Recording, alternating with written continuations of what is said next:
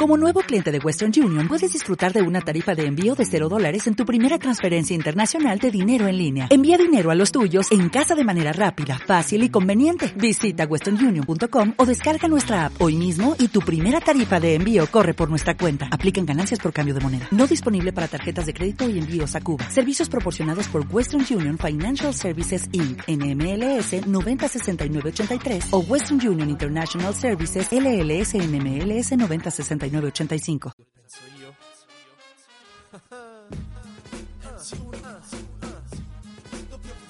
Muy buenas tardes, bienvenidos. Estás escuchando planetadeporte.es. Estás escuchando planetadeporte.es, el mayor portal de opinión informativa de nuestro país. De Cristiano Ronaldo se puede criticar muchas cosas. Como todo el mundo, básicamente. Pero hay una crítica que ha venido este fin de semana y es Cristiano Ronaldo intenta marcar el... hace una chilena, el balón lo saca el, central en, en línea de gol, dos rebotes, llega Bale y marca. Y desde cierta prensa, no vamos a poner colores porque ha sido bastante amplio el, el marco y el aspecto de colores, se ha criticado que Cristiano Ronaldo no celebrara el gol, sino que está demasiado enfadado por no haberlo marcado él y que no fue capaz de, de ir a celebrarlo con, con Gareth Bale. Eh, mentira, yo, yo vi que fue a darle la mano. Lo típico, le chocas la mano, me tampoco vas a montar una fiesta. Era el 1-0 contra el Levante en el Bernabéu, ¿qué, qué pretendes? Sí que es verdad que a veces tiene que cuidar más el, eh, los gestos, porque venía una chilena que, que casi entra, sacan de palo, se ve que cuando marca a Bale hace un gesto como... Este era mío. Este era mío y además sa- sabemos lo del idilio que tiene Cristiano con las chilenas, que parece que no acaba de, de funcionar y, y hasta que no lo pare, no, hasta que no lo encuentre no, no parará. Pero bueno, sabemos como Cristiano, es voraz, es ambicioso, quiere cada día más y cuando no lo consigue se enfada. Pero yo creo que al final es, es enfado con sí mismo. Y al final eso es bueno para el Real Madrid. ¿Podemos decir entonces que es demasiado exigente consigo mismo? Es un egoísmo positivo, diría yo. egoísmo positivo. ¿Cómo se puede ser egoísta positivamente? Porque eres egoísta, porque lo quieres para ti, pero tu bien al final eh, desenlaza en un bien en común, un bien del equipo, que al final es lo que, lo que quieren los madridistas. Lo que pasa es que cuando Cristiano no está bien, es triplemente egoísta. Cuando Cristiano está bien, por ejemplo, antes de, del parón de, de Navidad, Antes de, de la gala, sí. veíamos que Cristiano pues marcaba goles, daba asistencias, jugaba con los compañeros. Veíamos un Cristiano más, ¿cómo llamarlo? Compañero. Ahora está en el momento de bajón. Por la razón que sea. No sé si es físico, no sé si es mental, no sé si es sentimental, me da igual. No es el tema ahora. Pero cuando Cristiano no está bien, es como que la única forma de que yo pueda ayudar al equipo es que yo esté bien. Y es como es, soy yo, yo soy la culpa, yo soy la solución, yo soy la culpa, soy la solución. Se obceca tanto en él Sí, mismo sí, sí. que impide que, el- que lo que está alrededor le puedan ayudar a salir del bache o que él, aun estando en el bache, pueda ayudar a que el equipo siga funcionando. Con lo cual se convierte en un, en un agujero negro. Pero no es la primera vez que le pasa. Y de todas ha salido. O sea, es lo que hace ver que hay, hay esperanza. Porque a la que meta un gol, a la, a la que rompa la mala racha, esto va a ir para adelante seguro. Porque si yo viera a un Cristiano mal físicamente o descon- desconcentrado en los partidos, fuera de él, eh, enero, febrero y la. Bueno, estamos en la segunda parte de marzo. eh, enero y febrero no se, la no se ha visto al Cristiano que todos esperábamos. Al Cristiano vimos hasta, hasta diciembre. Pero, pero yo sí que lo verá bien, físicamente bien. Entonces es cuestión de que le entren las, las que tenga. Ayer tuvo dos muy claras, por ejemplo. Cuestión de mala suerte. Una al final del partido que era empujarla y se le fue arriba. Bueno, Eh, vamos con este análisis de Las Palmas. Eh, es un equipo que la primera vuelta, bueno, las primeras jornadas parecía imparable, que realmente todos ya decíamos, bueno, Las Palmas, candidato absoluto a, subir a, subir a Primera División, lo teníamos muy claro, pero estas últimas jornadas ha bajado muchísimo el... ha, ido perdiendo fuelle, ahora mismo es cuarto en la, tabla, sí es verdad que la diferencia no es para, no es para asustarse, pero yo encontré algunos condicionantes. No sé si, vais, si Gerard, que sigue bastante bien a Las Palmas, si va a estar de acuerdo. Yo diría que el primero que podemos analizar es los pocos goles de Sergio Araujo en esta segunda vuelta. Bueno, sí, bueno, siempre hay la broma ¿no? entre nosotros, ¿no? De que Araujo no le marca ni el arco iris últimamente y parece cierto, ¿no? Por ejemplo, eh, la semana pasada justo contra el, el Betis tuvo otro palo. Mm, Yo creo que no es cuestión de que Araujo no la meta, yo creo que ofensivamente Las Palmas ha bajado muchísimo, crea muchísimo menos ocasiones, mm, el acierto es nefasto, ya lo, ya lo comentamos con la crónica, por ejemplo, del Betis, que 13 tiros a puerta, 0 goles, 19 en total de tiros. Yo creo que son estadísticas alarmantes. Me alegré porque volvió, volvió a monopolizar el, el ataque, aunque fuera durante una parte. pero es que es verdad que Las Palmas crea mucho menos peligro y ya lo que es un acabose es que creo que lleva tres meses y pico, o tres meses largo, Araujo sin marcar un gol. Es una racha muy negativa, acompañada de la bajada de pistón de todo el equipo, más un- una pérdida ofensiva, más perder las ideas, más que empiezas a empatar, a perder dos partidos casi en un mes y medio y pierdes el liderato y te pones a tres puntos, porque el partido del Betis, lo más importante es eso, que has perdido el liderato y te ha distanciado a tres puntos, pues yo creo que, bueno, mm, es que claro, yo, yo culpar a Araujo solo sería un poco... Injusto. Sí, sería Ahí injusto. voy, ¿no? Porque lo que no podemos hacer es que un equipo como Las Palmas tenga que depender al 100% de su delantero. Que sí, que eh, que Araujo es un jugador muy, muy importante, no solo en el gol, sino también en toda la fase de, de ataque de Las Palmas. Pero claro, poner eh, a Araujo como el culpable de que Las Palmas haya perdido el liderato, yo creo que, como decís, no sería para nada justo y tampoco sería para nada real. No, es verdad que no es, que no es justo, pero sí con, con la trayectoria que viene haciendo Araujo, que las primeras jornadas marcó, tuvo un parón, después volvió unas jornadas eh, también consecutivas volviendo a marcar, se está mostrando irregular, que en principio ya lo sabíamos, en su época en, el Barça B también fue un jugador realmente muy regular, hizo algún muy buen algún muy, muy buen partido, pero la gran mayoría no fue el jugador que hemos visto esta, esta temporada en Las Palmas. Y evidentemente que es injusto darle la culpa a Araujo de no marcar los goles porque hay otros delanteros después. Iremos más un poco más allá pero también coincidió eh, es un condicionante de que las palmas no estén al mismo pero evidentemente no es el factor primordial porque las, las palmas haya perdido este, este fuelle Yo creo que el problema de Araujo no es el concepto de delantero con el concepto de juego que tiene Las Palmas, ¿no? Cuando tú juegas con un 4-5-1, con casi tres media puntas, aunque sean abiertos en banda, porque realmente Julio hasta la llegada de Viera jugaba abierto en banda cuando Julio pues es un media punta al uso. O Naucet, que vemos que Naucet está viviendo una segunda juventud en su querida Las Palmas, una segunda etapa, pero no deja de ser un extremo que sí tiene esa chispa, sí tiene ese dribbling, pero no tiene esa velocidad constante para subir, bajar. No sé, yo creo que acumula jugadores que son de mucha calidad tres, pero de muy poco gol en general los tres. Golden State, porque ya va a estar, ya se asegura la plaza. Memphis, Portland, Houston, Dallas Mavericks, San Antonio Spurs, Clippers y Oklahoma City Thunder. ¿Está visto para sentencia? Para mí sí, pero no, puede, no tiene por qué ser en este orden. No, tiene- eh, no, sí, lo del orden puede cambiar mucho. Álvaro, Álvaro, eh, ¿crees que Oklahoma va a estar dentro y que New Orleans Pelicans, después de mucho remar y pelear mucho, también se van a quedar fuera? Totalmente de acuerdo. Para mí sí, pero no en ese orden. Es que el- el- definir el orden en el oeste, ¿os, os mojaríais? Yo, yo pregunto, ¿eh? Queda un mes aún.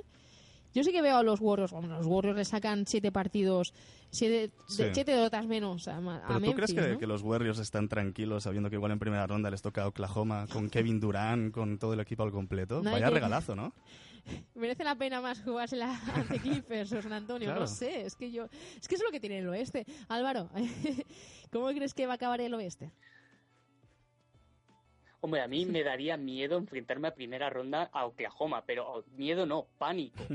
Desde luego, pudiendo enfrentarme a los Clippers, les escojo de calle. Y no es por desmerecerles, pero es que Ibaka y y Westbrook son mucho Ibaka y Westbrook en playoff. Mm, Y veremos si Ibaka llega descansado, que sabemos, falta ritmo de competición, pero veremos si llega descansado o no, y eso He puede dicho, ser... perdón, he dicho Ibaka, quería decir Ay, Ibaka. por supuesto. También, Yo también también. he dicho Ibaka, vaya tela. Eh, Durant, tanto Durant. hablar de Ibaka, tanto hablar de Ibaka.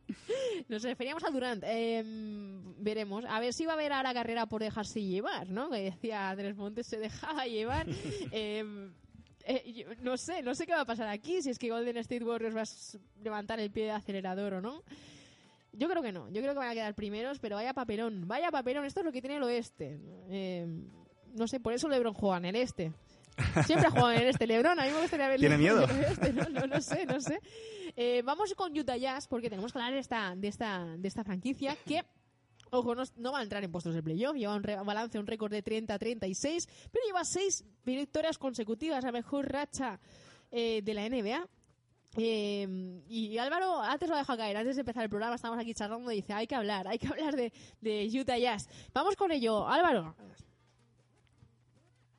Bueno, Utah ya es impresionante temporada que está haciendo, sobre todo porque se esperaba que desde luego estuviesen los puestos bajos de la conferencia, pero resulta que ha descubierto una serie de talentos que están emergiendo como Rudy Gobert, del que yo creo que ahora trataremos un poquito, y a base de defensa se está destapando o por lo menos sentando los mimbres para la próxima temporada ser uno de los rivales a batir a la hora de entrar en playoff también.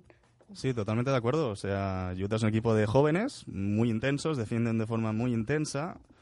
Mm, descubren a jugadores. Rudy Gobert, como, como dice Álvaro, es que anoche cogió 22 rebotes, por ejemplo. Es que es un tipo que tiene unos brazos larguísimos. Bueno, lo pudimos ver en el pasado mundial aquí en España de baloncesto. Eh, Creo que se descubrió al gran, al gran público, ¿no? Y yo también estoy enamorado de los Jazz. Yo creo que si consigue mantener el, el equipo y añadir algún jugador este verano, de cara a la temporada que viene, van a dar mucha guerra. Nos vamos al Real Madrid, un Real Madrid o un Ancelotti que también tiene que tomar decisiones. Veremos qué es lo que hace Paul. Sí, bueno, la pregunta, de hecho, eh, lo que podemos debatir es si la BBC se debe, ¿cómo se llama esto? Desmoronar, no, desmoronar, Des- no, eso es lo que han hecho, de, desmoronarse. Eh, disolverse, si de- se debe disolver la BBC, si se debe optar por un 4-4-2, por- bueno, obviamente hay muchas más opciones, ¿no? Pero obviamente ahora mismo Ancelotti se debe estar debatiendo entre el 4-3-3 que usa ahora mismo con Bale, Cristiano y Benzema, o por un 4-4-2 prescindiendo de uno de los de arriba. ¿Qué pensamos, Carlas? ¿Qué crees? Eh. Ah, vale, bueno, perdón. creo que se tiene que tener em, en cuenta el estado actual de los jugadores del Real Madrid, empezando por el caso que nos ocupa, que es la BBC. Si hay que sacar a alguien, que yo creo que el Madrid no lo va a hacer, no lo va a hacer porque aún no dispone de los jugadores suficientes para, para tener más talento del que, del que sacarías del campo, ¿no? A priori Bale tiene más talento que, que Yarramendi, bueno, no, tiene más talento que Yarramendi, tiene más talento que, que Lucas Silva.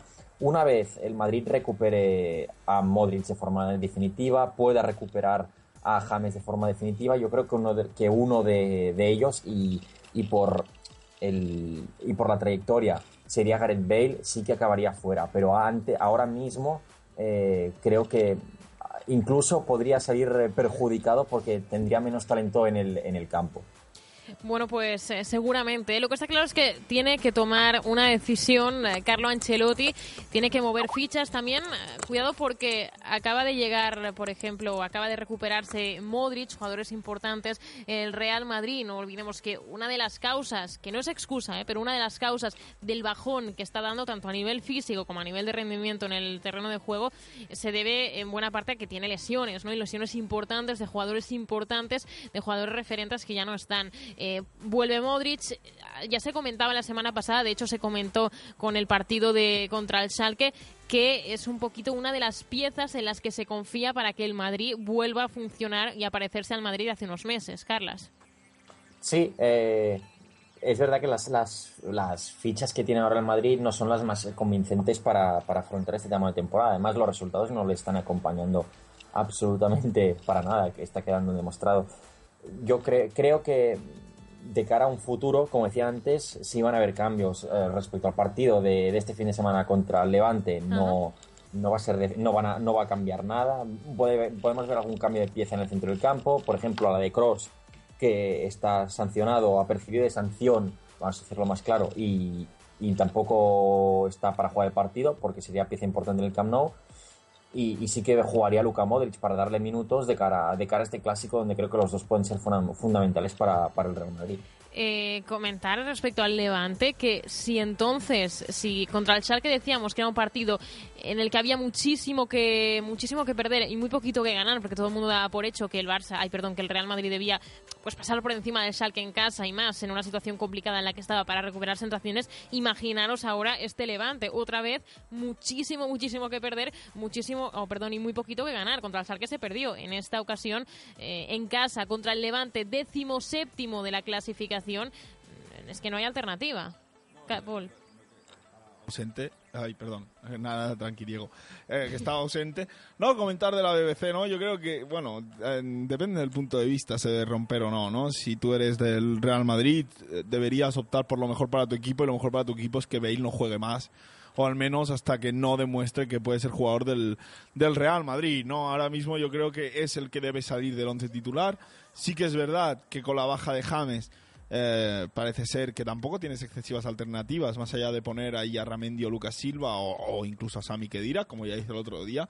Pero bueno, es que aún así yo creo que con Iyarramendi o con Lucas Silva el Real Madrid ganaría un plus de calidad jugando, jugando con, con cuatro centrocampistas. ¿Qué quiero decir? Seguramente contra el Levante no, porque Cross va a descansar. No va a descansar porque Ancelotti lo quiera, sino porque está percibido de sanción. Eh, pero bueno, ya de cara al clásico, yo, si fuera Ancelotti, lo que quiero es ganar el partido y dar una buena imagen. Eh, yo pondría un 4-4-2 sin dudarlo de ninguna manera. Quiere decir, Jan Ramendi con Cross, con Modric, con Isco y con Cristiano y Benzema arriba. Bale ha demostrado, está demostrando esta temporada que su fichaje, no digo que fuera un error, pero sí que fue un error pagar 100 millones por él. Eh, no lo está demostrando en ningún momento. Ya no es ni con estadísticas, que es lo que más podía aportar el año pasado, sino que es que en el campo, incapaz de hacer una recuperación defensiva, incapaz de hacer un apoyo a los jugadores. Yo creo que el 4-4-2 para el Madrid es muchísimo mejor y que puede ayudarles a lavar la imagen. Ahora, para mí, que sigan con el 4-3-3, que siga la BBC y que Bale siga haciendo la suya.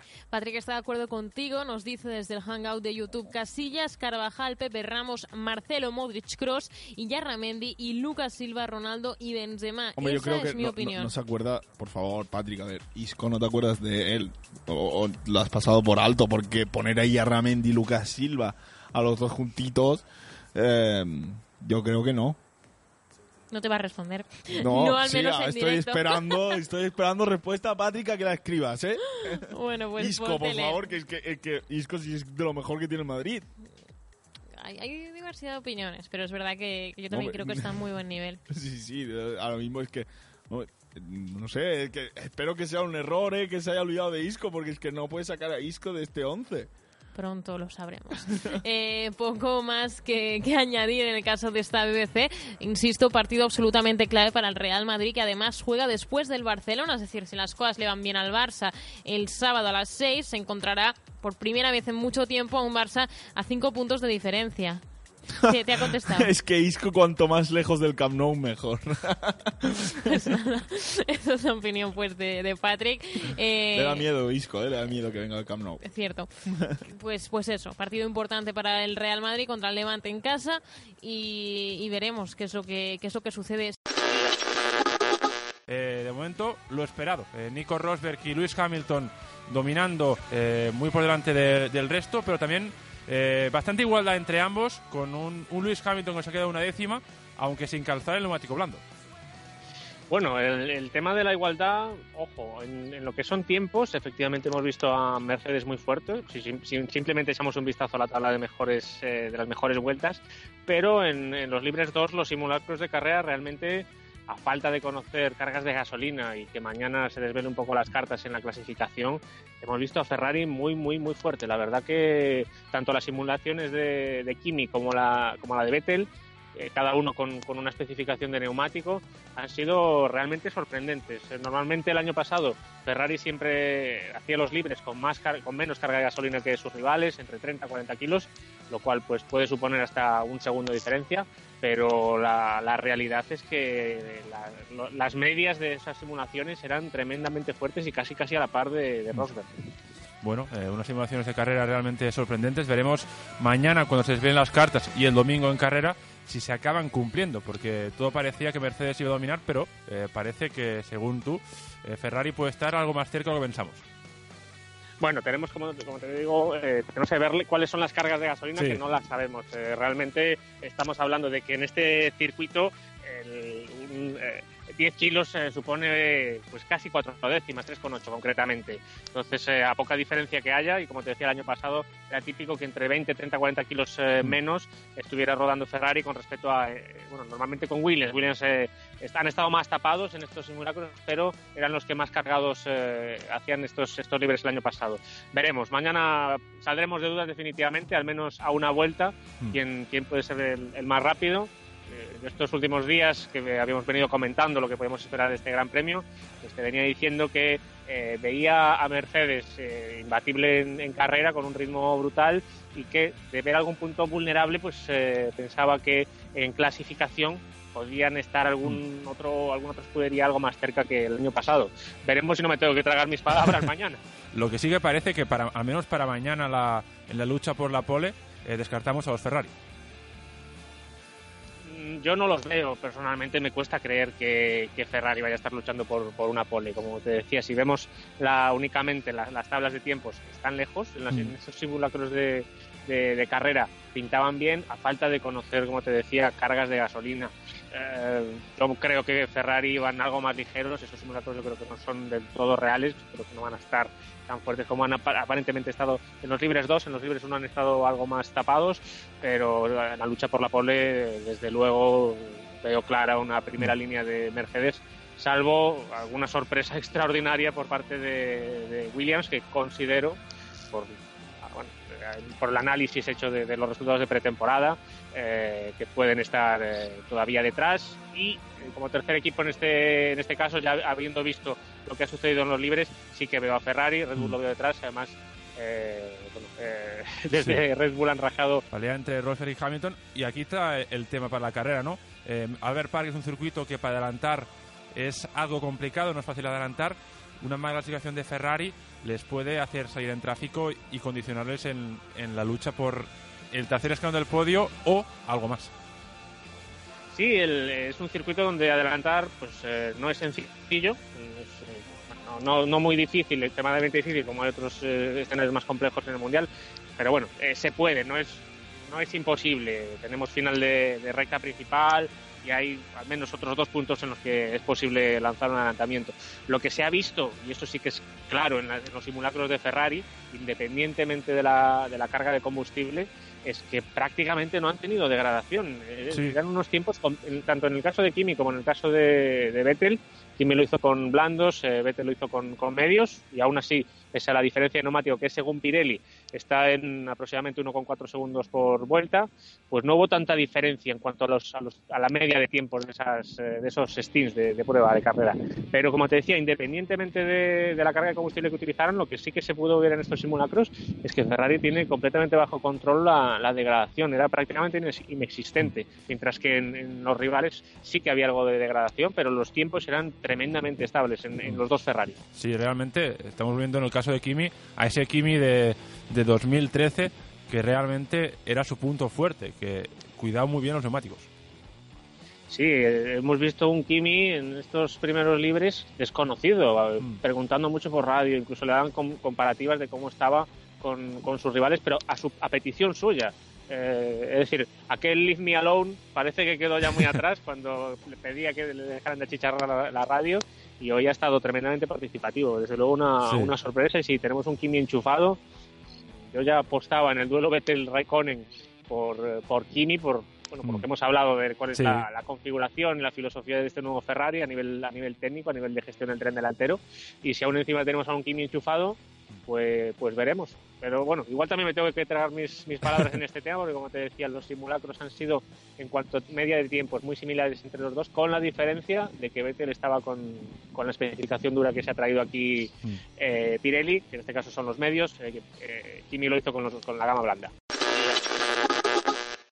Bueno, pues nos vamos, nos vamos al, al oeste, al salvaje oeste, porque recordemos, ¿eh? Eh, ni los Lakers ni Minnesota podrán jugar ya a playoff, están fuera, al igual que Filadelfia y New York. Y poco a poco se va a ir eh, definiendo ¿eh? el mapa y los cruces eh, de, de los playoffs. Vamos a empezar con Memphis, porque derrotaron, derrotaron a Denver Nuggets eh, con un juego interior de, los Grizzlies, pues ya sabemos, ese es su punto fuerte, Álvaro, ¿no? ¿Cómo llegó esa victoria? ¿Cómo sumó esa victoria, digamos, al casillero de Memphis Grizzlies, que ya tienen un balance de 47-20? Bueno, también una victoria vamos a definir, porque Denver Nuggets llegó sin Galinari, sin Fariet y sin Lawson, y al igual que Memphis sin, sin Mike Conley, lo cual también les da cierto mérito porque es el verdadero organizador.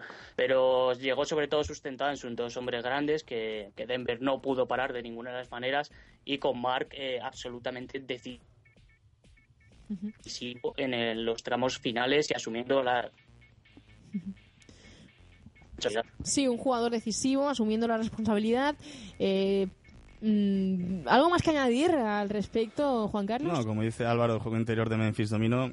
Durante una temporada de 82 partidos hay partidos como este en el que te puedes permitir el lujo de relajarte porque es imposible jugar a tope todos los partidos. Y Denver es un equipo que ahora mismo está en tierra de nadie, ni va a playoff, ni va a conseguir el número uno del draft. Están esperando simplemente que acabe la temporada. La buena noticia, yo creo, para Denver Nuggets eh, es la- el regreso de Galinari y ver cómo poco a poco va aportando, se va a veces a 23 puntos, se va... Es interesante ver cómo este jugador que ha estado más de una temporada, una temporada y media sin jugar por problemas en la rodilla, recordemos, eh, tema de, de ligamentos y una lesión muy injusta. Nadie se merece una lesión así, ¿eh? Eh, pero venía con muy buena dinámica hasta entonces y es una buena noticia que lo recuperen. Eh, vamos a avanzar y nos vamos ya con los Thunder, ¿eh? porque los Thunder eh, pierden a Sergi Vaca, el jugador eh, hispano-congoleño, congoleño espa- español más bien, nació en el Congo, ha pasado por el quirófano para operarse de la rodilla derecha, tenía molestias, no jugó los últimos dos partidos, ayer eh, nos sorprendieron con la noticia de que tenía que pasar por el quirófano y ya ha sido operado. ¿Con el fin de qué? Con el fin de que vuelva para playoffs si Thunder se, se, clasifica para playoffs. Recordemos, ¿eh? arranca dentro de un mes y debe ser un tema de menisco, pienso yo, porque eh, si fuera de ligamentos yo creo que, que hubiera tenido para más tiempo. Álvaro, ¿cómo puede afectar la baja de Sergi Ibaka a los Thunder? Eh, determinante. Ibaka es su stopper defensivo en defensa. Es quien mejor se está complementando con Enes Kanter porque está consiguiendo que firme unos números que hasta ahora en Utah no habíamos visto. Y sobre todo es su referencia en la pintura en ese aspecto defensivo. No tanto en el ofensivo, donde el turco está brillando bastante más que Ibaka, pero eh, recordemos que es absolutamente clave en todos los aspectos del juego que Scott Brooks quiere, quiere trasladar a sus jugadores. Eh, Ibaka tiene que acostumbrarse a una nueva situación, eh, de no haber un 5 de garantías en los Thunder, a traer a Canter que está aportando bastante. Eso hacía, pues, bajo mi punto de vista, y ahora me comentaréis tanto Álvaro como, como Juan Carlos, si lo veis como yo, ¿no? Pero eso hacía que Sergi Ibaka pudiera dar un paso adelante y convertirse más en un la pivot que puede jugar eh, un poquito más abierto, en el poste alto, eh, que, que, que, que, bueno, que es un jugador que puede aportar más. Y lo vimos, lo vimos, ¿no? En las últimas eh, jornadas. Esta lesión hace que, que no tengan su stopper defensivo, como decía Álvaro. ¿Y ahora qué tiene que hacer? ¿Qué tiene que hacer los Thunder? Eh, forzar la, la vuelta de Kevin Durant, porque recordemos que queda un mes de competición de base regular y Oklahoma City Thunder pues van octavos, eh, pero con digamos una victoria más que New Orleans, Pelicans que viene pisando fuerte el acelerador. Un partido menos. Quedan pocos partidos por delante. Eh, hay que forzar la re- el regreso de Kevin Durant. Eh, esto va a llevarse a cabo. ¿Tienen peligro los, los Thunder de quedarse fuera de puestos de playoff? Eh, A ver, eh, la lesión de Durán es un poco misteriosa, ¿no? Porque se va diciendo cada semana que lo están mirando a ver cuándo vuelve. Yo lo último que he leído es que es probable que incluso a finales de esta semana vuelva, o como mitad de la semana que viene, pero son todo rumores. Forzar la vuelta de Kevin Durán es peligroso, porque Kevin Durán o cualquier jugador después de una lesión tampoco te vuelve al 100%. También es cierto que un jugador como Durán al 70 o 65% es mejor que muchos de- los jugadores de la liga. Eh, vemos la clasificación, es que están prácticamente igual que New Orleans. Eh, le saca una victoria más, pero con un partido más. Mm, Pero yo personalmente no creo que peligren los playoffs para, para, para Oklahoma. Incluso no forzaría a Durán, me esperaría, me esperaría llegar a la primera ronda. Se va, se va a primera. Se va el Puebla a los camoteros a un pas, ah, bueno, a 6, 7 partidos de largarse a la primera A. Yo estaba muy, a ver, realmente me da exactamente a mí, no soy de ninguno de esos dos equipos, me da exactamente quién se vaya a la primera A, pero es que el Puebla no aprovechó su, su campo recibía las Chivas y recibía las Chivas y, iban ganando 1 por 0 con un gol de penal. Deciden en lugar de buscar un 2 por 0 que les diera tranquilidad, pues ellos dicen, "Ah, vamos a echarnos atrás. Y ante un equipo con cualidades ofensivas como las Chivas, que tiene a Fierro, que tiene a Omar Bravo, que tiene, bueno, tiene a Aldo de Niggers, pero está tocado, pero tiene a al Cubo Torres en la banca, pero cuando lo meten hace gol. Por el amor de Dios, no te eches atrás. No, porque Chivas no los echó atrás. Fue el Puebla quien decidió. Creo que ahí pecó muchísimo el cuadro de los camoteros. Y eso hace que ahora sean los coleros en la tabla porcentual, aprovechándose, obviamente, mencionando también el, el triunfo de los Leones Negros contra Monarcas Morelia el viernes pasado. Entonces, eh, la escuadra de Chivas parecía que se nos iba, doblete del Cubo Torres y manda a Puebla al último sitio de la porcentual. Hablaremos de las Chivas, del descenso, de los Leones Negros, del Rey de Reyes que se canceló, eh, el gran evento de la lucha libre mexicana y, bueno, el Rey de Reyes del fútbol mexicano, los Cholos de Tijuana, que en un partidazo pues vencieron al Veracruz, al sublíder general, y así se afianza el equipo tijuanense como líder de líderes, ya le lleva cuatro puntos al Veracruz. Eh, la selección mexicana sub-17 que ganó el eh, premundial en CONCACAF, le ganó 3 por 0 Honduras, en Honduras eh, estaba, estuvieron muy confiados a lo largo de la jornada, estaban diciendo sí, se puede ganar a México, realmente, por lo menos en la sub-17, creo yo que México está años luz, es potencia actualmente eh, mundialmente de, de selección sub-17 y una selección con todo el debido respeto pequeñita como la de Honduras, decir que, bueno, que México se le podía ganar, empatar quizá en un mal partido de, la selección mexicana, pero ganar creo yo que, que ahora no, estaba está muy pero muy lejano que, que una selección del tamaño de la selección eh, de la selección hondureña le pudiera ganar. Pero bueno ahí está el, el, el sueño de, de, selecciones que está bien no está bien que de vez en cuando pues la gente tenga esa ilusión por ver a a su cupo estar allá arriba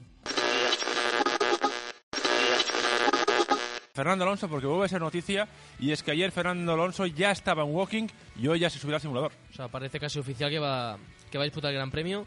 También salió el otro día, no sé si fue ayer o antes de ayer, Lara, su pareja, Lara Álvarez, sí. diciendo que, bueno, que pinta muy bien, que, que, cree que va a estar en Malasia y por lo tanto, bueno, confiar en que, en que esté y que esté al 100%, obviamente. Y obviamente eh, la palabra de Lara Álvarez es muy importante porque es quizá la persona que ha pasado más tiempo con Fernando Alonso desde que sufrió el accidente. Seguramente no sabemos el tiempo que pasará, pero más que cualquier otro mortal del mundo, seguro. En Dubái que, estaban juntos, así que. Por, por, lo tanto, sabe sabe de las sensaciones de, de, Fernando Alonso de primera mano, de primerísima mano, por lo tanto, hay que fiarse al 100%.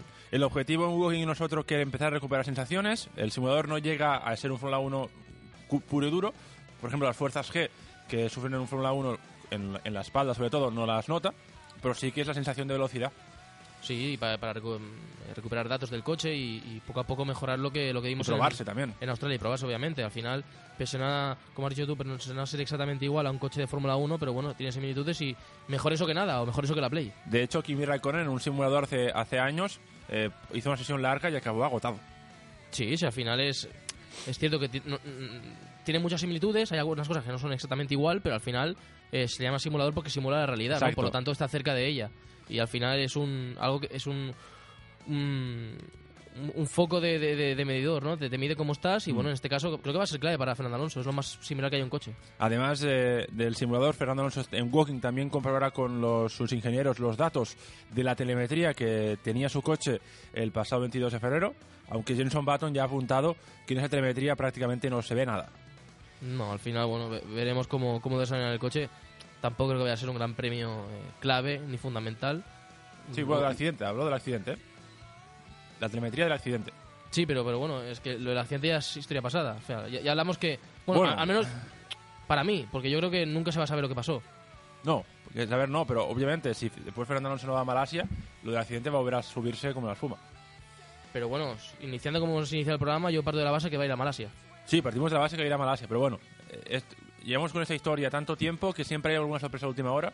O, obviamente, si no van, ya entraremos otra vez en, en, temas de telemetría, de descargas eléctricas y de, y de mil y una historias, pero vaya, todo parece indicar que sí que va a disputarlo. Sí, yo, yo espero que lo dispute. Hay tiempo, o sea, recordemos que no es este fin de semana, es el siguiente. Es el siguiente. Y de hecho, eh, Fernando Alonso ya podría incluso eh, conseguir el pasaporte de la FIA para ir a Malasia. Recordemos que debe pasar por las pruebas de la FIA, de los médicos de la FIA, para ya confirmar y tener el ok para poder subirse al coche. E incluso lo pudiera conseguir en Londres. Sí, además, hombre, físicamente se le ve, no para de colgar en Twitter imágenes suyas o La última, una eh, piscina nadando, sí, sí. nadando, o sea que físicamente se le ve, se le ve fuerte. La, la que me quedé fue aquella del gimnasio con la pesa. El, ¿eh? brazo, el bíceps. Sí, sí, eh, hostia. parece, parece Hulk. O sea que fí- físicamente el, el, el piloto parece no haber sufrido grandes daños. Eh, han descartado que tenga ¿Y cualquier quién tipo lo de... dice, eh? Cuando lo ves con el mono, no parece tan fuerte, lo ves... lo Todos, ves- pero todo, a la gente la con, con ropa, pues nadie parece fuerte. O sea, la- las vergüenzas o no vergüenzas hay que sacarlas sin ropa. Entonces, en este caso, Alonso demostró que está como un toro. Eh, otra cosa es lo que diga la FIA, mm, que imagino que no, no se quiera rascar las vestiduras y si ve algún pequeño problema, por pequeño que sea, querrá curarlo bien. Recordemos que la FIA eh, exige eh, pasar el test creado por el doctor Jean-Charles Piet, eh, que consiste en que el piloto, cada piloto, la FIA tiene una muestra de este test eh, cuando están al 100%, y el objetivo es que Fernando Alonso eh, repita el resultado del test cuando está al 100% en un 95%. Mi pregunta es, ¿por qué en un 100%? O sea, si queremos 100% Porque- seguridad, Pero del 95% al 100% eh, son detalles, son detalles que... debe ser en este tipo de estudio, porque en otros un 5% es la vida. Ya, ya, ya. Pero Sí, yo, yo, yo, yo, interpreto esto que debe ser detalles, porque hablamos de, memori- de memorizar letras, de- reflejos. reflejos. Sí, el sí. otro día, por cierto, también subió un vídeo. Sí, muy bueno ese. Se supone que es en su casa de Dubai que tiene una- el, el- no sé, Sí, sí, sí. el nombre- el- aparato de reflejos. Ahora me sale el nombre, como si tiene un nombre. Tiene un nombre, son lucecitas y, y Sí, son muy rápido. lucecitas, y, pero además él, él en Renault había la leyenda que él tenía el récord. Él tiene el récord Sí, de, sí, de no, no, no me este, de este aparato. Sí, sí, es muy importante para ver que, que mentalmente está, está con chispa. Y realmente un piloto de Fórmula 1 eh, tiene un doble más de efectividad que una persona normal. Hombre, obviamente, las velocidades que van, eh, para cualquier cosa, cualquier cosa, cuando tienes que adelantar, para evitar un accidente, eh, tienes que tener una velocidad de reacción impresionante. Si vas yendo a una- en una recta a 350 kilómetros por hora, pues imagínate la, la capacidad de reacción que debes tener para, para pilotar un, tipo- un coche de ese tipo, ¿no? Al fin, al fin y al cabo es, es de lo que viven, es de lo que se gana en la vida y, y tiene que estar a tope. Máquina Batak se llama.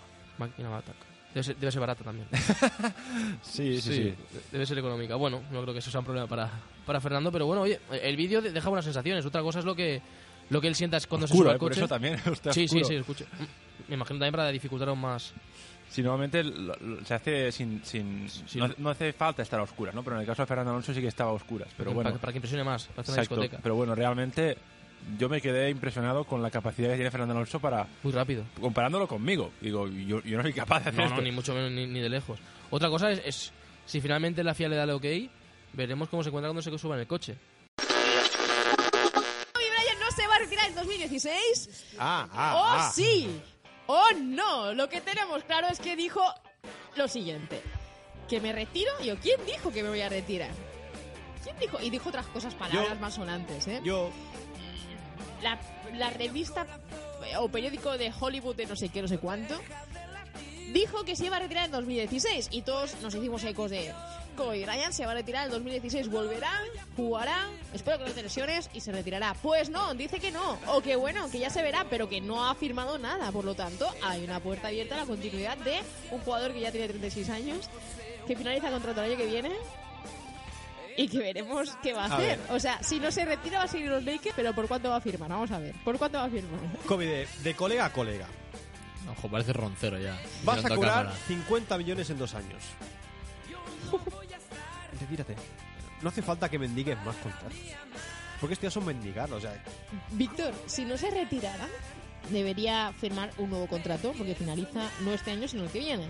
Y, y se supone que se va a retirar en Los Ángeles, ¿eh? que no será una buena ocasión para retirarse el año que viene. Sí, además es muy contradictorio porque a Kobe Bryant le gusta el salseo este. Se hace como el, el despreocupado, pero le encanta soltarlas y luego ir barriendo para casa y haciendo lo que le- más le gusta.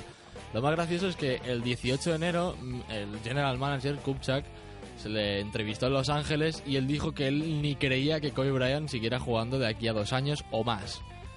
Entonces entramos en una paradoja espacio-temporal de aquello de la gente va diciendo al final te saldrá Nick Young, que irá de fiesta de noche y dirá que sí que se retira, hombre, que sí que se retira.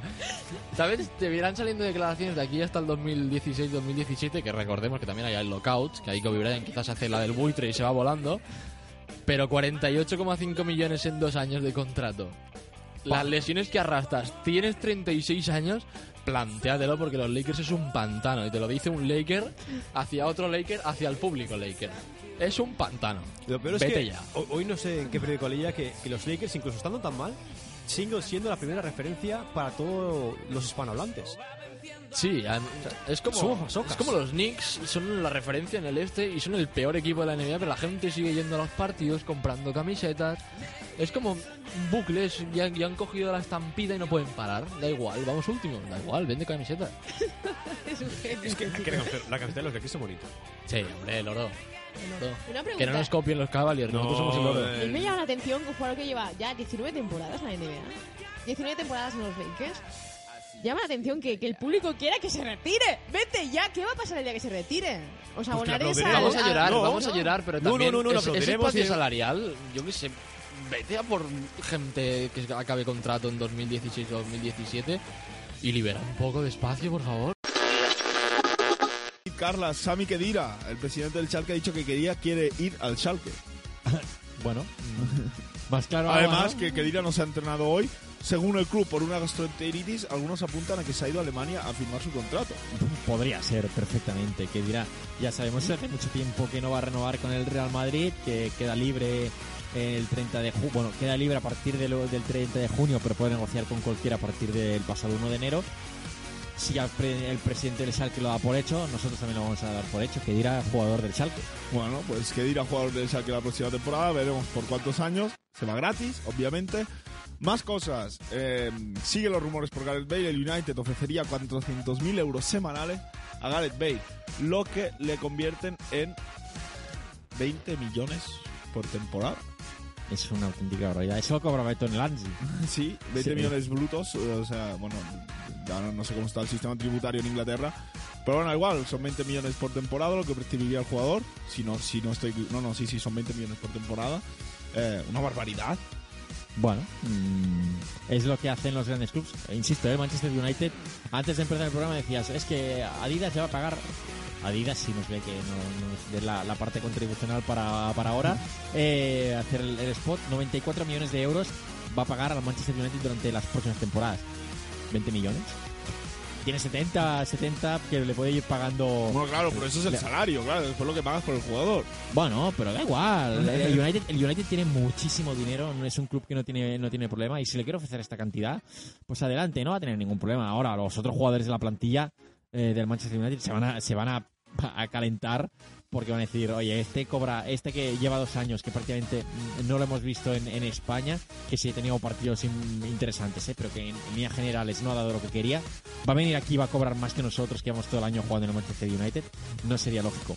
También hay que decir que el Manchester tampoco lleva su gran temporada tampoco con Mangal en el banquillo. No, eh, supongo que el objetivo esta temporada es en Europa y eh, solucionar la defensa, porque realmente, para mí, es una defensa que para estar en Europa deja mucho que desear. Coladero, coladero total. Coladero, coladero. Además, bueno, el otro día ganaron 0-3 al Tottenham, que vaya tela también. Y ahora se habla de que Di María ha puesto su casa en venta, que, bueno. eh, un día podemos hablar del Manchester United.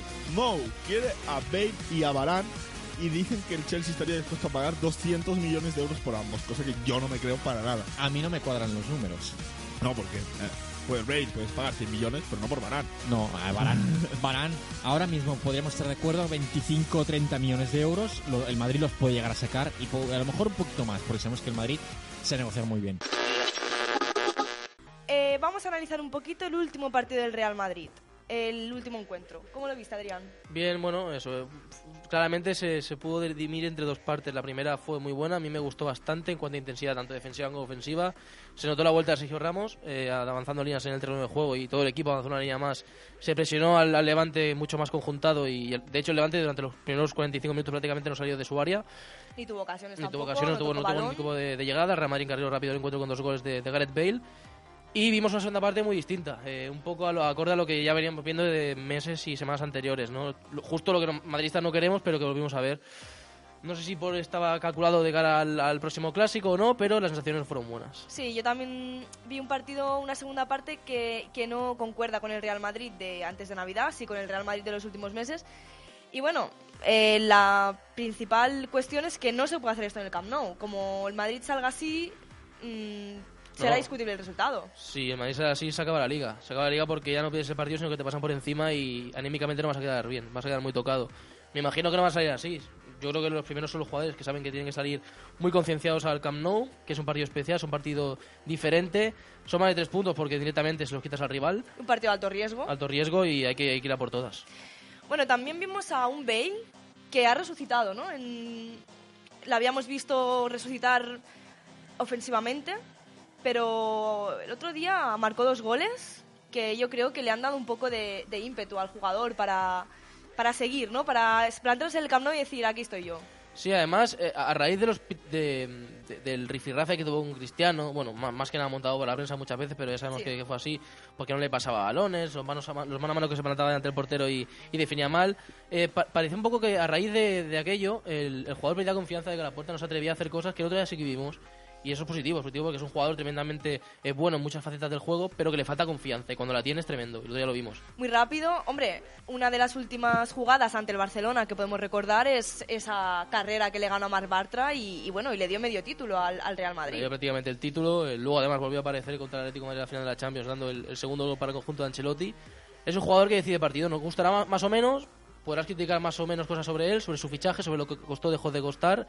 Pero es decisivo. Es decisivo. Gana títulos, gana, gana partidos. Al final es lo que, lo que importa. Y partidos como el del, el del próximo domingo que son vitales, básicos. Y otro jugador que, bueno, que no hemos visto muy enchufado en los últimos días ha sido Cristiano. Eh, muchos medios están explicando que, que Cristiano estaba enfadado con Bale porque marcó, pero yo creo que Cristiano estaba un poco desquiciado por el hecho de no marcar antes de, de ir al, al Camp Nou, ¿no? Y que Messi estaba con el Pichichi. Es un poco... mm, Es, es demasiado absurdo pensar que Cristiano se pueda estar enfadado porque un compañero suyo ha, ma- ha marcado. Al final lo que quiere Cristiano, como todo jugador del Madrid, es que su equipo gane. exacto. Marquelo no. Hay que hacer referencia al Atlético de Madrid, porque ayer jugó, como bien hemos dicho, un partido muy largo y le costó muchísimo la clasificación. Sí, bueno, lo de jugó un partido es por, por decir algo, ¿no? Porque es lo que, entiende la gente. No nos pasemos. Jugó No un buen partido, de partido. tenis, más o menos, pero con una pelota de fútbol y con 11 contra 11.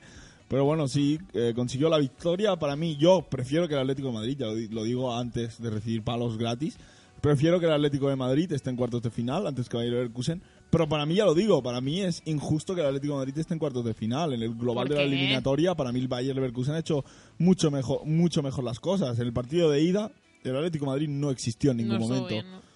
No, no, no, es que no existió, o sea, no, no le plantó cara en ningún momento. Fue muchísimo mejor el Bayer Leverkusen, de hecho, perdonó al Bayer Leverkusen dos o tres ocasiones. Y ayer, pues bueno, tanto podía haber acabado el partido 0-0 como 1-0, como 0-1. Bueno, 0-1 no, porque el Bayern prácticamente no, no chuta puerta, ¿no? Pero podría haber acabado el partido 0-0 y no pasado absolutamente nada. Eh, para mí, el, el ganador moral de la eliminatoria es el Bayer Leverkusen. Pero bueno, ya digo que yo prefiero que el Atlético de Madrid esté, esté en los cuartos de final. Y además con una tanda de penaltis que también. mm, A ver tela, ¿eh? Los del Bayer Leverkusen, tela. Yo también estoy bastante en la línea de Paul. El, el- el- en la ida, el Atlético de Madrid no estuvo. Y en, la, y en la vuelta, es que el gol que mete el Atlético de Madrid tiene la suerte de que toca en el defensa y el defensa varía la trayectoria del balón. Hombre, porque si tuvo no. unas cuantas el Atlético de Madrid. Pero tan, tan, tan, No, tan claras. claras, claras como para decir, Sí, te puede ganar 2-3-0. Yo pienso que no. Eh, En cambio, lo que- el Bayern en la ida tuvo incluso un palo. Sí. eh, no, no. Y el, y el hecho de- del gol es que el Leno mm, estaba para coger el balón y el defensa tocó el balón y desvió la trayectoria. Yo creo que si no llega, no llega hasta el defensa, el Leno coge el balón y ya en esa jugada queda como un tiro a puerta más que el, el portero eh, atrapa sin problemas. En los penaltis es una lotería, siempre siempre te puedes encontrar con, quien- con, que, con, cualquier cosa. El, hay la estadística que de quien tira primero en un 60% de las veces, gana. Eh, había una estadística que el Atlético Madrid nunca había ganado una tanda de penaltis en Europa, ayer la rompió. Pero bueno, es que el Bayer Leverkusen, como decía Paul, se lució porque tela. El primer penalti, el de Chanaloglu, creo que... No, no pero penal- al menos parte los tres palos. Sí, pero, que- pero, pero creo que es uno de los peores penaltis tirados en la, historia del fútbol. Después es de- del de Joaquín en Corea y Japón. Sí, aparte de ese. Y, y después los otros dos, a ver, va- van no van a portería, es verdad, van altos, pero a- a- hay que apuntar un poquito más. Eh, Esto se entrena. Al final, al final una tanda de penaltis, el Bayer Leverkusen sabía o podía saber que el, el Atlético podían llegar, podían llegar a la, a la tanda de penaltis. Supongo que el día en, pasa el, el último entrenamiento o durante la semana ensayaron la posibilidad de los penaltis. Supongo que no fueron allí al Calderón y dijeron bueno, pues si llegamos a los penaltis ya veremos quién los tira. No, No. entiendo que lo que está ensayado. Bueno, tampoco creo yo que sea, o sea, para mí un futbolista profesional no debería tener que enseñar penaltis, pero bueno, sí que es verdad que todos los equipos lo han hecho, esto de por si acaso enseñar penaltis, de hecho Van Gaal cada día en el Mundial entrenaba penaltis porque su idea era esa, ¿no? Llegar en cada partido a los penaltis. Y que se lo digan a Tim Krul, que salvó lo a digan Holanda. Tim Krul, ¿no? Encima es eso, porque además tenía un portero para, no, para una tanda de penaltis, la siguiente ya no, ¿no? Pero bueno, eh, aún así, yo insisto, eh, prefiero que el Atlético de Madrid esté en cuartos de final, eh, mientras no se cruce con el Barça, obviamente. Eh, pero bueno, a partir de aquí, el partido de ayer es que poco nos dejas, es que fue. Una, a ver, a ver quién, no sé, a ver quién luchaba más en el centro del campo, a ver Sí, quién le ponía para- más la cabeza. Para mí lo más destacado del partido fue que jugara Cani. Sí, exacto, bueno, que lo hemos comentado antes en Planeta Madrid. Antes de irnos a Cane, que lo hablaremos, eh, dejadme de decir cositas aún de los penaltis, porque Patrick nos dice, yo creo que los de Planeta Deporte los, les tenéis que enseñar a lanzar penaltis al Leverkusen, viéndolos cómo lanzaban los alemanes. Messi es el mejor lanzador de penaltis. También nos dice... Hombre, No sería el mejor lanzador de penaltis, Messi. No, Por no. eso, pero comparado, dice, Ah, vale. comparado con Aunque cómo yo si quieres lanzaban. les enseño a los del Leverkusen, yo chuto bien. Y dice además, es una lotería, Carlas, pero si lanzas como lanzaron los alemanes, siempre pierdes, es lógica y pura. Sí, no, no, la, la lógica es, me- es aplastante. Mm, Los penaltis, eh, lo he dicho esta mañana en Playa Madrid, por el centro y a reventar, es que no tienen más. Es, es la forma más fácil Bueno, para sí, meter- pero si todo el mundo los tirara así, al final los porteros Claro, caerían. e- evide- evidentemente, pero si tú vas a la- si tú quieres lanzar un penalti y prácticamente asegurarte el gol, lo más normal es que el portero vaya a un lado, no se va a quedar nunca parado al medio. Por lo tanto, ¿dónde vas a tirar? Al medio y con fuerza. Y si no, a una zona donde realmente con, con el no con el empeine, sino con, con el interior del pie a una zona donde sepa, sabes que puedes asegurar el penalti para meterlo dentro. Normalmente a media altura es una zona muy, muy válida para, para meter gol en un penalti. Ayer me decía Aleix Cardona que se ve que Mendieta está considerado el mejor lanzador de penaltis de la historia, no falló ninguno en su carrera profesional, porque eh, lo que hacía él era eh, avanzar hasta el balón y sabéis que el portero, claro, el portero no se tira dependiendo de dónde tire el, el jugador. El portero elige un lado y se tira. Entonces él, en ese eh, milésima de segundo en el que el portero se movía para un lado y se tiraba, él elegía el lado al que tiraba. Eso no todo el mundo tiene la habilidad para decidir en tan poco No, tiempo. hay que ser súper eh, de- superdotado para hacer eso, ¿eh? Sí, hay que, hay que, hay que, bueno, tener mucha inteligencia futbolística. Ahora el debate. Cleveland Cavaliers. Eh, ¿Están en modo anillo? ¿Son los aspirantes número uno al anillo? ¿No lo son? Sí. Eh, Martín, empezamos por ti. Sí, están en modo anillo, sí, son los máximos aspirantes y si yo tuviera que apostar, no como en el caso de Greg Oden, pero sí apostaría porque Cleveland va a ser finalista como mínimo. Cleveland, favoritos. Sí. ¿Seguro? Sí. Han empezado muy mal la temporada. Me Yo- da igual. Les pasará como en 2000, ¿qué fue? ¿2008, 2007? ¿Cuándo perdieron contra Dallas? en las- Es que perderán contra Sí, las contra finales. Dallas. No, contra Ah. Dallas no, perderán las finales. Como pasó con Miami cuando Pero tenían la final el... final. Sí, sí, Tengo la llegar hasta la final. o sea, la final ya depende contra quién te toque, será más fácil, pero a las finales van a llegar. Campeones de conferencia. Seguro. Sí. Hombre, es que estamos hablando del este. Sí, pero el este Estamos está- hablando de Atlanta Hawks, que Atlanta Hawks no será competitivo en ese... No sé si será competitivo o no, pero yo creo que Cleveland es muy superior al resto de equipos en la conferencia. Sí, yo también lo creo. Víctor, ¿qué- ¿quién es el máximo candidato al anillo? Ahora mismo, pero de toda la NBA. Sí. Los Golden State Warriors sin ninguna duda. ¿Y del lado del este? Del lado del este yo siempre seré de Atlanta. Yo siempre diré que el proyecto de Cleveland es muy prematuro, es muy rápido, es demasiado cohesión de juntamos un montón de tíos, venga a correr, fotos de Instagram de LeBron y de esta gente diciendo somos un equipazo, Iman Champer, J.R. Smith.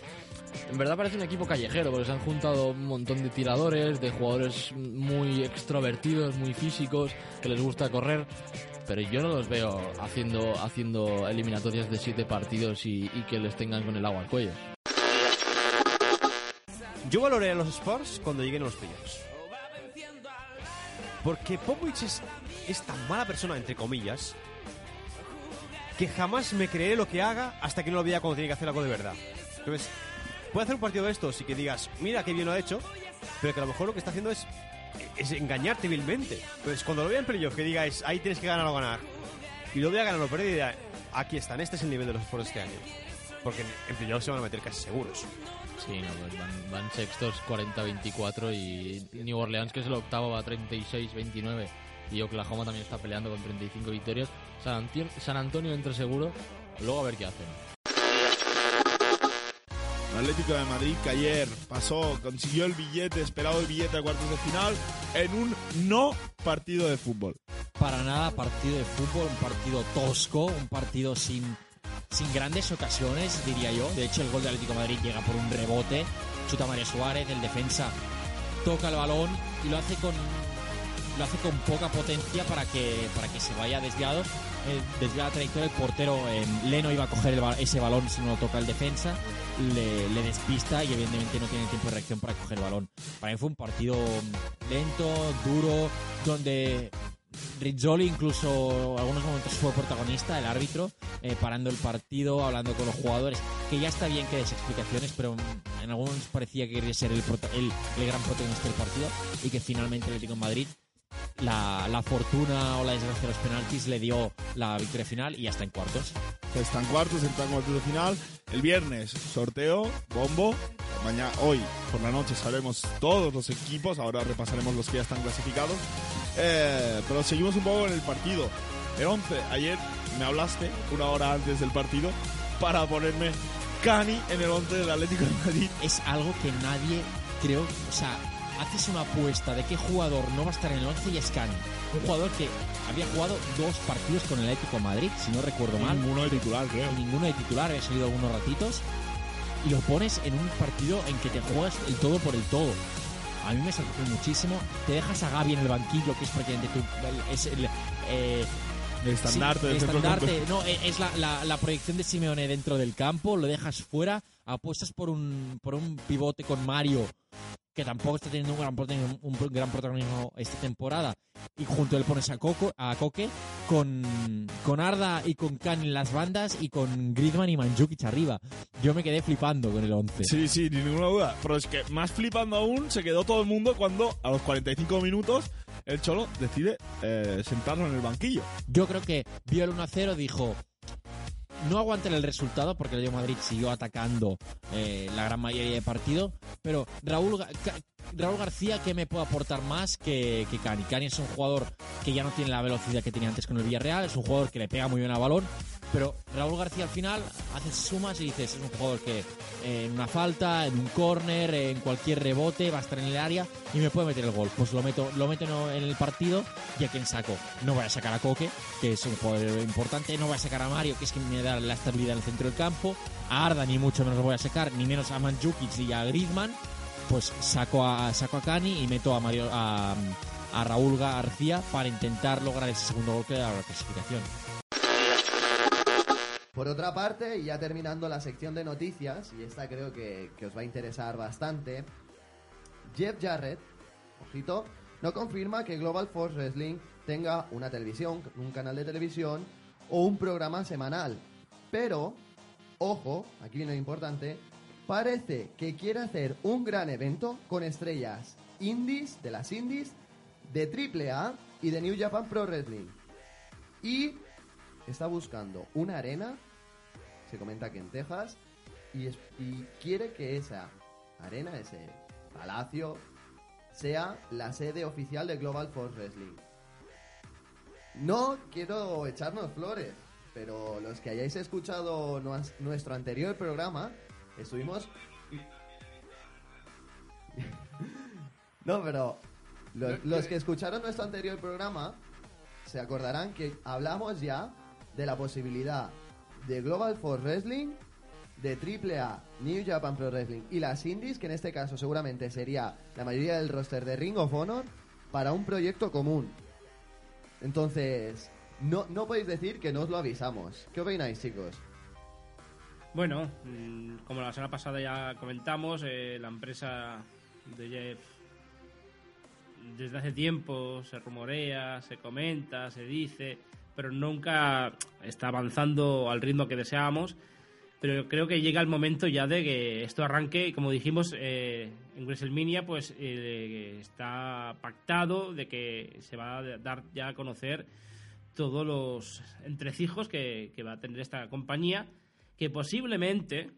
eh, sí, sí, sí, se sí, comenta sí, que sí, será el fin de sí, semana sí. de WrestleMania. Sí, ya sabemos que lleva así un año, lleva un año con el tiro y afloja de que esto va a ser lo va más y de momento no ha sido nada. Pero posiblemente también participe en, en la Liga Mundial de Lucha Libre que va a hacer AAA, que la próxima semana con más calma hablaremos. El lunes está aquí a la vuelta de la esquina y tendremos más motor, Más básquet. más fútbol internacional. Y fútbol nacional. A todos vosotros muchas gracias. Esperamos que estéis lo suficientemente contentos para estar aquí con nosotros el lunes. Así que, chao, chao, buen fin de... Estás escuchando planetadeporte.es, el mayor portal de opinión informativa de nuestro país.